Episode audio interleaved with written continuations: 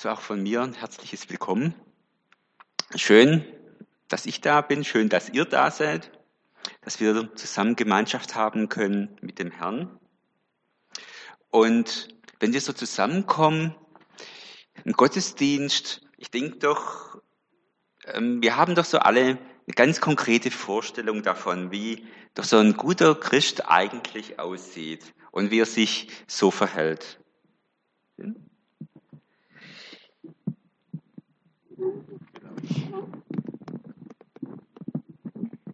Das ist dann schon ein bisschen. Einmal rum, genau so.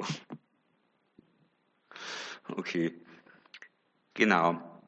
Und wenn wir uns so ansehen, welche Vorbilder wir uns denn da aussuchen, welches Bild vom guten Christen uns so vor Augen steht, dann ist es doch eigentlich immer jemand, der uns durch seinen fröhlichen, positiven und unangefochtenen Glaubensstil beeindruckt.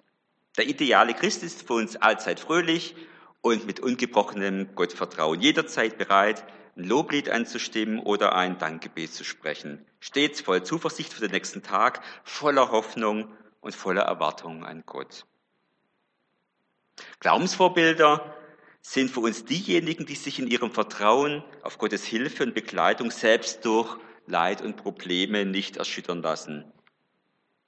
Es ist diese positive Ausstrahlung immer starken und fröhlichen Glaubens, die wir von einem idealen Christen erwarten. Aber wenn wir uns selbst betrachten, dann merken wir, zumindestens denke ich mal, wenn wir so ein bisschen ehrlich sind, dass wir von unserem eigenen Idealbild guten Christseins doch weit entfernt sind. Dann bemühen wir uns vielleicht so zu sein, aber wir sind es nicht. Zeiten der Freude und des Gottvertrauens wechseln mit Zeiten von Leid, Niedergeschlagenheit oder Glaubenszweifeln. Als immer fröhlich, stark und zuversichtlich würden wir unser Glaubensleben als Christen sicherlich nicht bezeichnen. Und dennoch, wenn wir dann sonntags in den Gottesdienst gehen, dann setzen wir, auch wenn es uns gar nicht danach ist, oftmals die Maske des fröhlichen Christen auf. Dann machen wir ein freundliches Gesicht, schlucken unsere Fragen, Zweifel herunter und bemühen uns, wie gute, fröhliche und überzeugte Christen zu wirken. Niemand soll unsere Unsicherheit und Unzufriedenheit ansehen. Niemand soll unsere Anfragen an Gottes Güte und unsere Zweifel spüren. Aber vielleicht ist es bei euch ja auch ganz anders hier. Aber wie auch immer, unser Verhalten, wenn es denn so ist, hat Auswirkungen auf diejenigen, die uns so sehen und selber voller Fragen und Zweifel sind. Sie sehen uns fröhlich im Gottesdienst sitzen und halten uns vielleicht auch für diese idealen, immer fröhlichen Christen.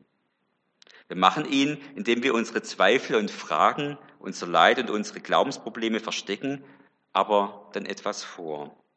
Anstatt ihnen eine Möglichkeit zu geben, über ihre Glaubensprobleme zu reden, weil sie sehen, dass es uns genauso geht wie ihnen, spielen wir ihnen ein sorgenfreies Christsein vor und setzen sie damit zusätzlich unter Druck. Wenn wir den Eindruck erwecken, als wäre unser Glauben so stark, unanfechtbar und unerschütterlich, dann müssen sie doch ihren eigenen Glauben doch als schwach und dürftig empfinden. Und dabei haben wir jedoch oft dieselben Fragen, Probleme und Nöte, wenn wir unser Leben und unser Verhältnis zu Gott ehrlich betrachten. Manche fühlen sich vielleicht daher von unserer immer fröhlichen Art, unseren Glauben zu präsentieren, mehr unter Druck gesetzt, als dass sie angezogen sind. Weil wir unsere Glaubensschwierigkeiten nicht mehr aussprechen, weil wir das Klagen verlernt haben, nehmen wir anderen den Mut, uns ihr Leid mitzuteilen.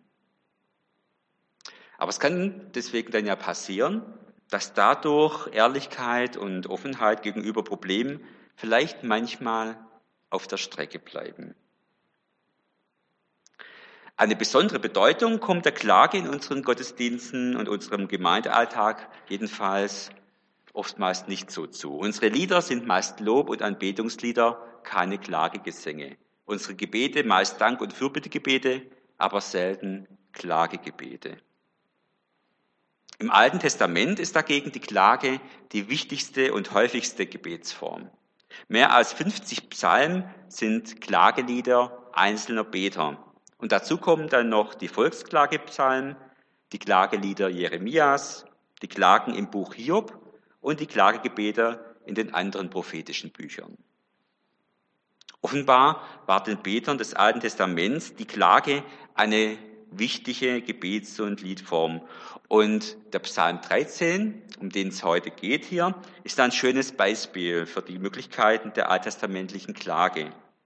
Ja, ist geradezu ein Prototyp des Psalms der Klage. Ich lese euch mal diesen 13. Psalm nach der Luther-Übersetzung, revidierte Fassung von 2017 vor. Ein Psalm Davids vorzusingen. Herr, wie lange willst du mich so ganz vergessen? Wie lange verbirgst du dein Antlitz vor mir? Wie lange soll ich sorgen in meiner Seele und mich ängsten in meinem Herzen täglich? Wie lange soll sich mein Feind über mich erheben? Schaue doch und erhöre mich, Herr, mein Gott. Erleuchte meine Augen, dass ich nicht im Tode entschlafe, dass nicht mein Feind sich rühme, er sei meiner mächtig geworden, und meine Widersacher sich freuen, dass ich wanke. Ich traue aber darauf, dass du so gnädig bist. Mein Herz freut sich, dass du so gerne hilfst. Ich will dem Herrn singen, dass er so wohl an mir tut. David schleudert in seinen ersten Gebetssätzen Gott seine vierfache Frage entgegen. Ja, und eigentlich ist es gar keine Frage, es ist eine Anklage. Viermal schreit er sein, wie lange noch an den Himmel. Der Beter fühlt sich völlig von Gott verlassen und er bringt das auch ganz klar zum Ausdruck. Er wählt dafür nicht die Form der höflichen Bitte, nein, er attackiert Gott mit der bedrängenden Frage, wie lange willst du mich so ganz vergessen? Wie lange verbirgst du dein Antlitz vor mir? Der Peter schreibt hier Gott seine Einsamkeit zu und sein Gefühl, von Gott verlassen, alleingelassen zu sein, ist übermächtig.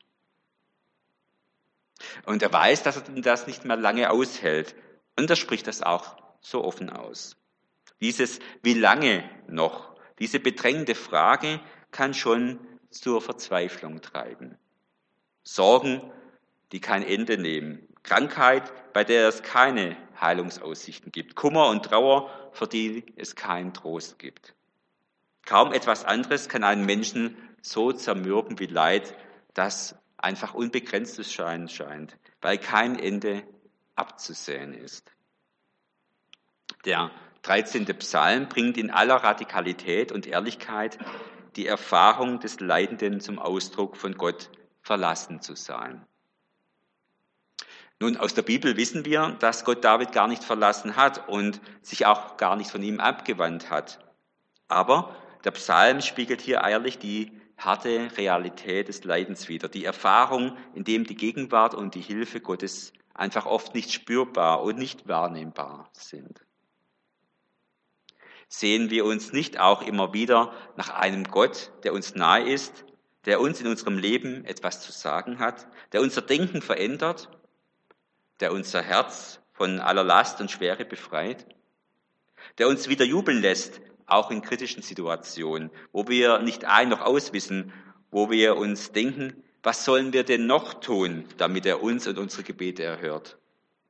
Wir haben doch schon alles gesagt. Wir haben doch schon so oft zu ihm geschrien. Herr, erbarme dich. Wie lange willst du noch dein Erbarmen von uns fernhalten? Wie lange noch? Wie lange lässt die Erfüllung deines Wortes, deiner Verheißung noch auf sich warten? Und als Christen haben wir es da ja wirklich schwer, was das angeht. Wir kennen die Verheißung, dass uns Gott ja gegenüber gegeben hat. Wir wissen, welche Zusagen er für uns in unser Leben getroffen hat. Und gerade weil wir Christen sind und diese Verheißung für unser Leben kennen und ernst nehmen, ist es doppelt so schmerzlich und unbegreiflich, dass die Erlösung eben so lange auf sich warten lässt. Eine Zeit lang mag sich unser Glaube in Geduld fassen, aber dann wird das Warten zur quälenden Anfechtung. Und aus solch einer Anfechtung steigt dann dieses wiederholende, sehnsüchtige Fragen, wie lange noch auf. Nun, viele Christen meinen ja, dass Klagen zwar für die Menschen des Alten Testaments richtig war, doch durch die Erlösung, die Jesus Christus im Neuen Testament gebracht habe, sei es jetzt vielmehr Vertrauen, Zuversicht und Lob, das angebracht ist.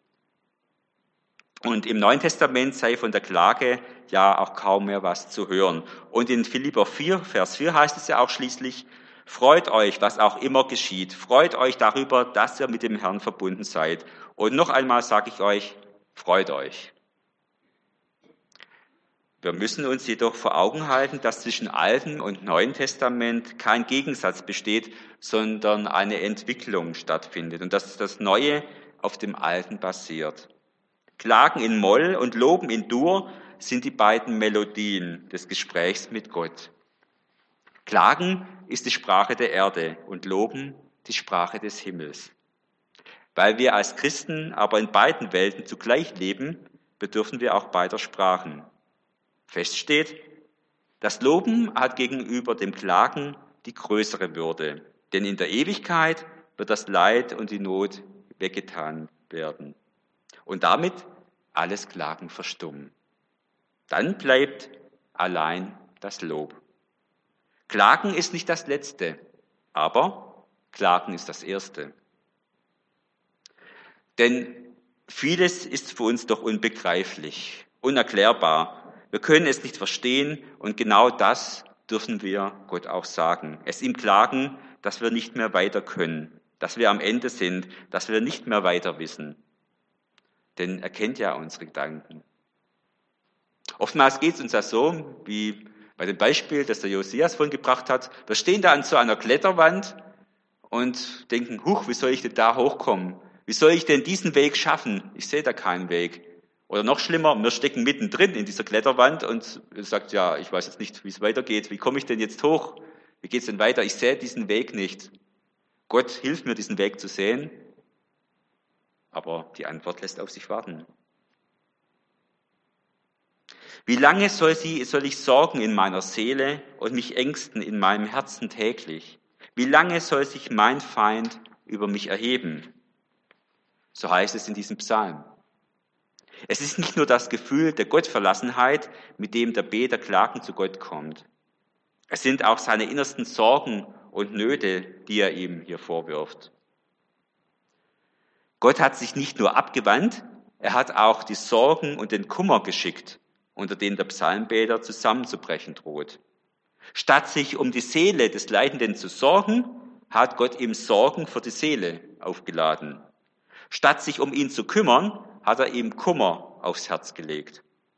Und zu allem Überfluss bleibt dies auch dem Feind Davids nicht verborgen, so dass er triumphieren und sich schadenfroh am Unglück des Beters freuen kann. Aber all dies frisst der Psalmist hier nicht in sich hinein. Er tut nicht so, als wäre dies alles einfach nichts. Nein, David klagt. Er klagt Gott an. Er klagt ihm sein Leid und er bleibt nicht bei der Klage und Anklage stehen. Er geht dazu über, Forderungen zu stellen. Gott soll sich ihm gefälligst wieder zuwenden.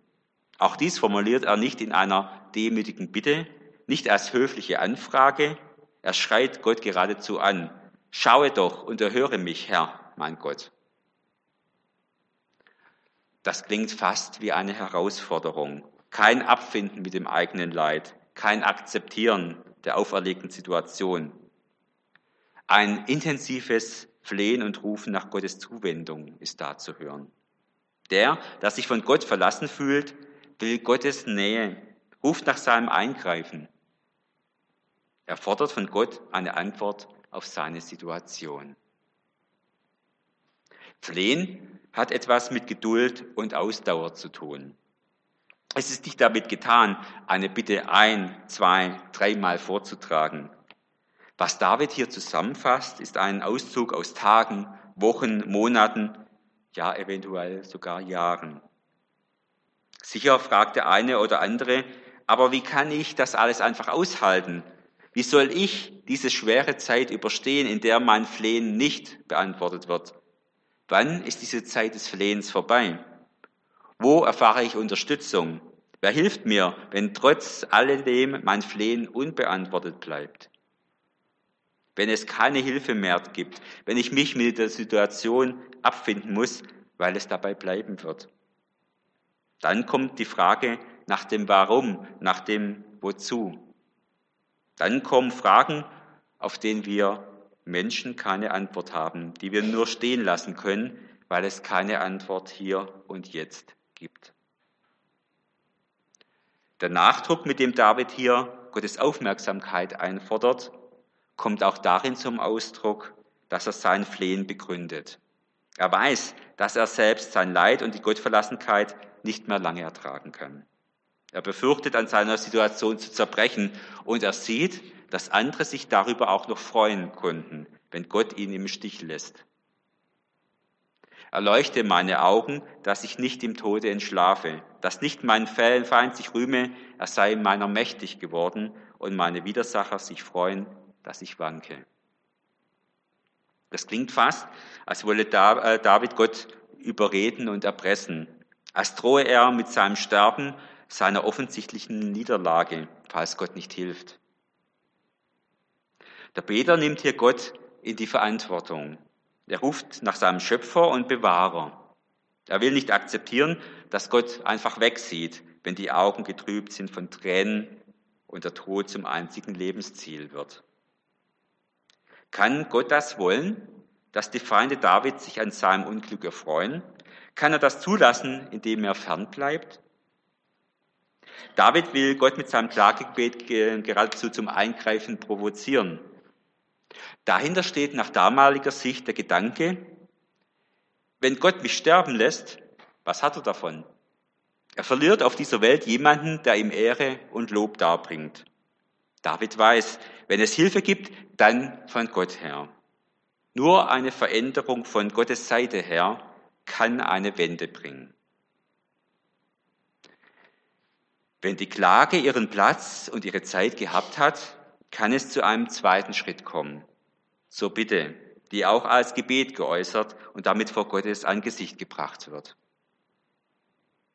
Während das Klagen zwar vor Gott geschieht, aber doch stark bei sich und der Not behaftet bleibt, nicht selten diffus ist und sich wiederholt, geht das Bitten einen Schritt weiter. Was ist es eigentlich, was ich Gott, von Gott noch erwarten, erhoffen, erbeten kann und will? Die Adressierung, der Gottesbezug ist gegenüber der Klage hier verstärkt. Die Not wird nun umgemünzt in konkrete Anliegen, die vor Gott geäußert werden. Bis hierhin hat der Beter des Klagepsalms Gott seine aussichtslose Situation geklagt, Gott angerufen und um sein Eingreifen gefleht. Doch auf einmal nimmt der Psalm einen unerwarteten Fortgang. Es geht weiter mit einem großen Aber.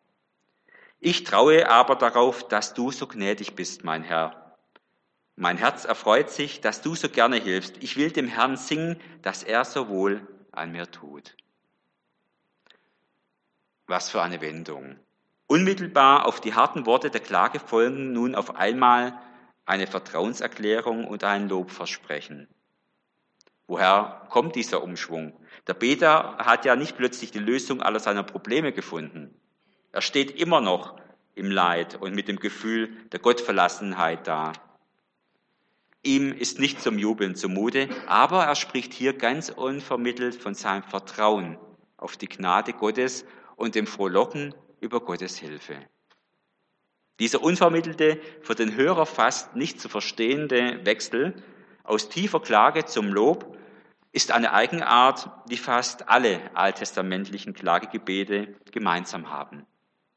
Dieser plötzliche Umschwung erscheint fast die Ernsthaftigkeit der vorher vorgetragenen Klage in Frage zu stellen. Aber auch durch diese Worte bringt David nur zum Ausdruck, was als Anliegen bereits hinter dem ersten Teil seiner leidenschaftlichen Klage steht. Der Beter beklagt sich ja nicht nur über seine schlechte Situation, er bringt sie vor Gott. Er bringt bereits durch seine Klage zum Ausdruck, dass er auf Gottes Hilfe hofft. Er erwartet Gottes hilfreiches Eingreifen. David investiert hier neues Vertrauen. er betrachtet dies aber nicht als Eigenleistung, sondern er spricht vor Gott aus, dass ihm das nur aufgrund der Gnade Gottes überhaupt möglich ist. Bereits durch die Klage versucht David, Gott auf sich aufmerksam zu machen. Indem er Gott geradezu anklagend entgegentritt, macht er deutlich, dass er von Gott ja noch etwas erwartet. Bereits die Klage und die offene Anklage Gottes sind somit ein Vertrauensbeweis Davids gegenüber Gott. Er traut seinem Gott etwas zu und deshalb wendet er sich mit seiner Klage und mit seinem Klagegebet an ihn. Die ersten Verse des Psalms sind harte Worte, aber sie bringen das Leid des Psalmbeters ungeschminkt vor Gott. David ist ganz ehrlich und offen. Er spricht seine Zweifel und Probleme aus, die er mit Gott hat. Er vertraut auf Gott, aber er fühlt sich von ihm im Stich gelassen. Und er konfrontiert Gott mit dieser Erfahrung. Er tut dies gerade deshalb, weil er sein Vertrauen eben auch weiterhin auf ihn setzen will, auch wenn er zurzeit maßlos enttäuscht ist. Dieses Festhalten an Gott wird nun im anschließenden Lobversprechen dann noch einmal bekräftigt. David will, wenn Gott ihm hilft, mit der gleichen Ehrlichkeit und Intensität, mit der er seine Klage anstimmte, Gott dann auch ein Loblied singen. Schon die Klage steht unter diesem Vorzeichen. Der Beter will lieber Loblieder singen als klagen. Ja, klar, wer will das nicht? Aber er kann es halt nicht. Noch bleibt ihm das Lob im Hals stecken angesichts seiner Situation.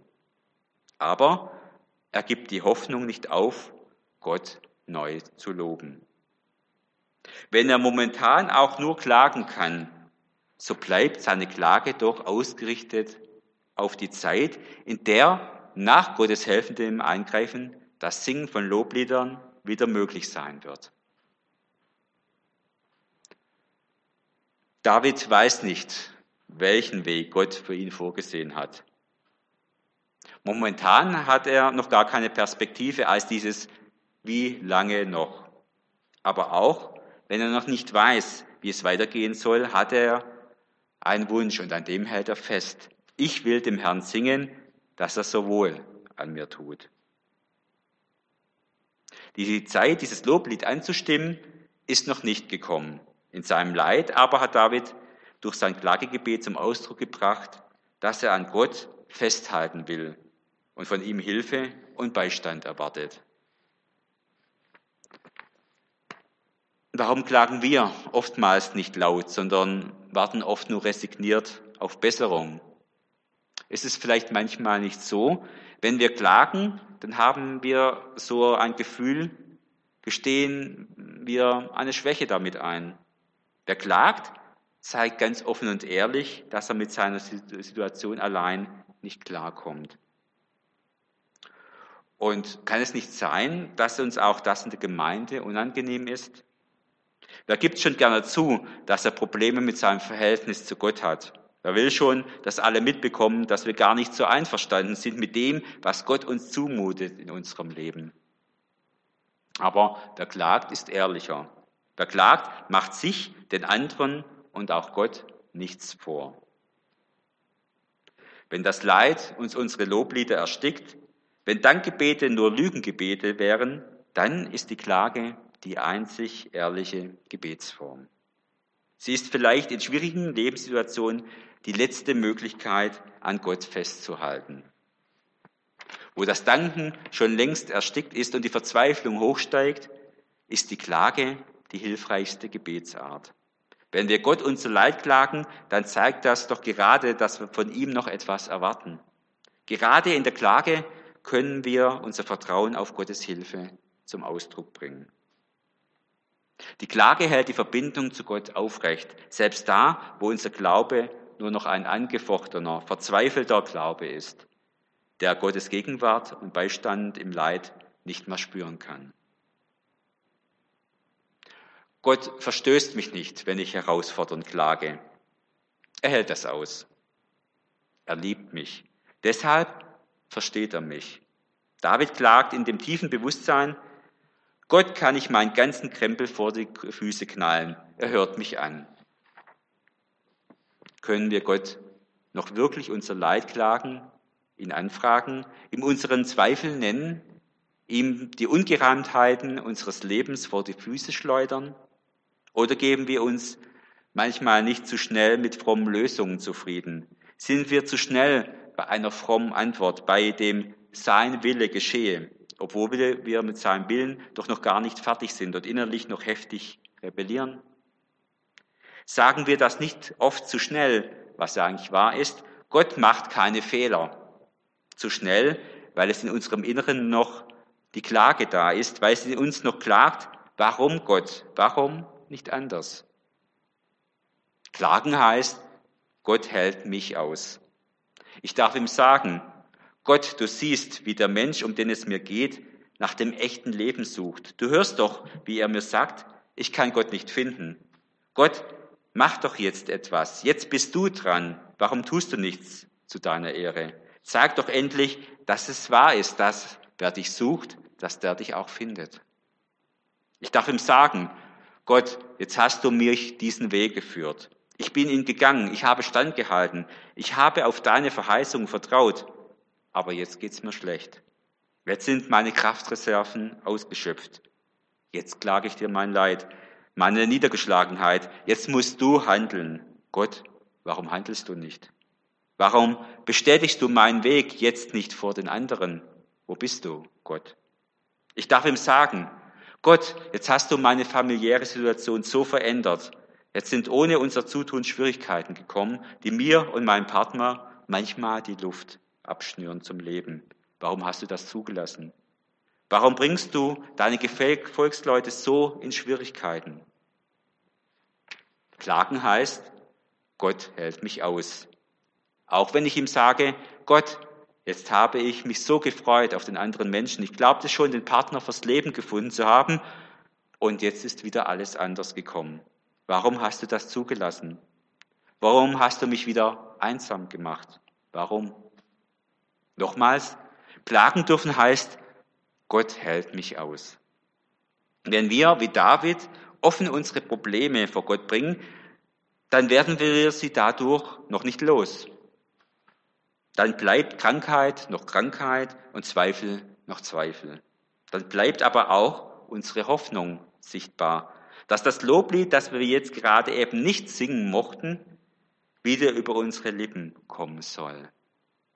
In jeder Klage steckt der Wunsch nach dem Loblied. In jeder Klage wird als Stück Hoffnung sichtbar, dass Gott eingreifen kann. Die Klage kann uns deshalb auch für die Erfahrung öffnen, dass Gott hilft, tröstet und stärkt. Wer bewusst geklagt hat, erlebt ganz anders, was es bedeutet, wenn Gott die Klage in Lob verwandelt. Und wer sein Leid in Klage und Anklage vor Gott bringt, wird hinterher ganz neu Lob und Dank sagen können, wenn die Zeit des Klagens vorbei und die Zeit des Lobens gekommen ist. In Zeiten von Leid und Not zu klagen, ist die beste Voraussetzung auf das Lob Gottes danach. Deshalb darf jeder, der Gott sein Leid klagen will, sicher sein, das Klagen trennt nicht von Gott. Es verbindet mit ihm. Wer klagt, ist selbst ganz nahe bei Gott, auch wenn dieser fern zu scheinen scheint. Wer Gott in der Klage sein Leid bringt, hält an der Hoffnung fest, dass Gott auch das Singen von Lobliedern wieder ermöglichen wird. Ergreifen wir doch diese Möglichkeit immer wieder neu, dann, wenn wir es brauchen. Lassen wir uns von diesem Idealbild des immer fröhlichen Christen nicht aufhalten. Im Leid ist die Klage die ehrlichste Möglichkeit, unser Vertrauen auf Gott zum Ausdruck zu bringen. Jede Klage ist ein Schrei nach Gottes Zuwendung. Und wer klagt, setzt seine Hoffnung ganz auf Gott. Wenn wir die Klage als Gebetsform in unserem privaten Alltag und in der Gemeinde neu entdecken, ermutigen wir damit zugleich eben auch andere, sich mit ihrem Leid an uns und vielleicht auch an den Gott zu wenden, von dem wir erwarten, dass er unser Klagen hört. Das Vorbild des klagenden Beters in Psalm 13 kann uns dabei vielleicht eine Hilfe sein. Amen.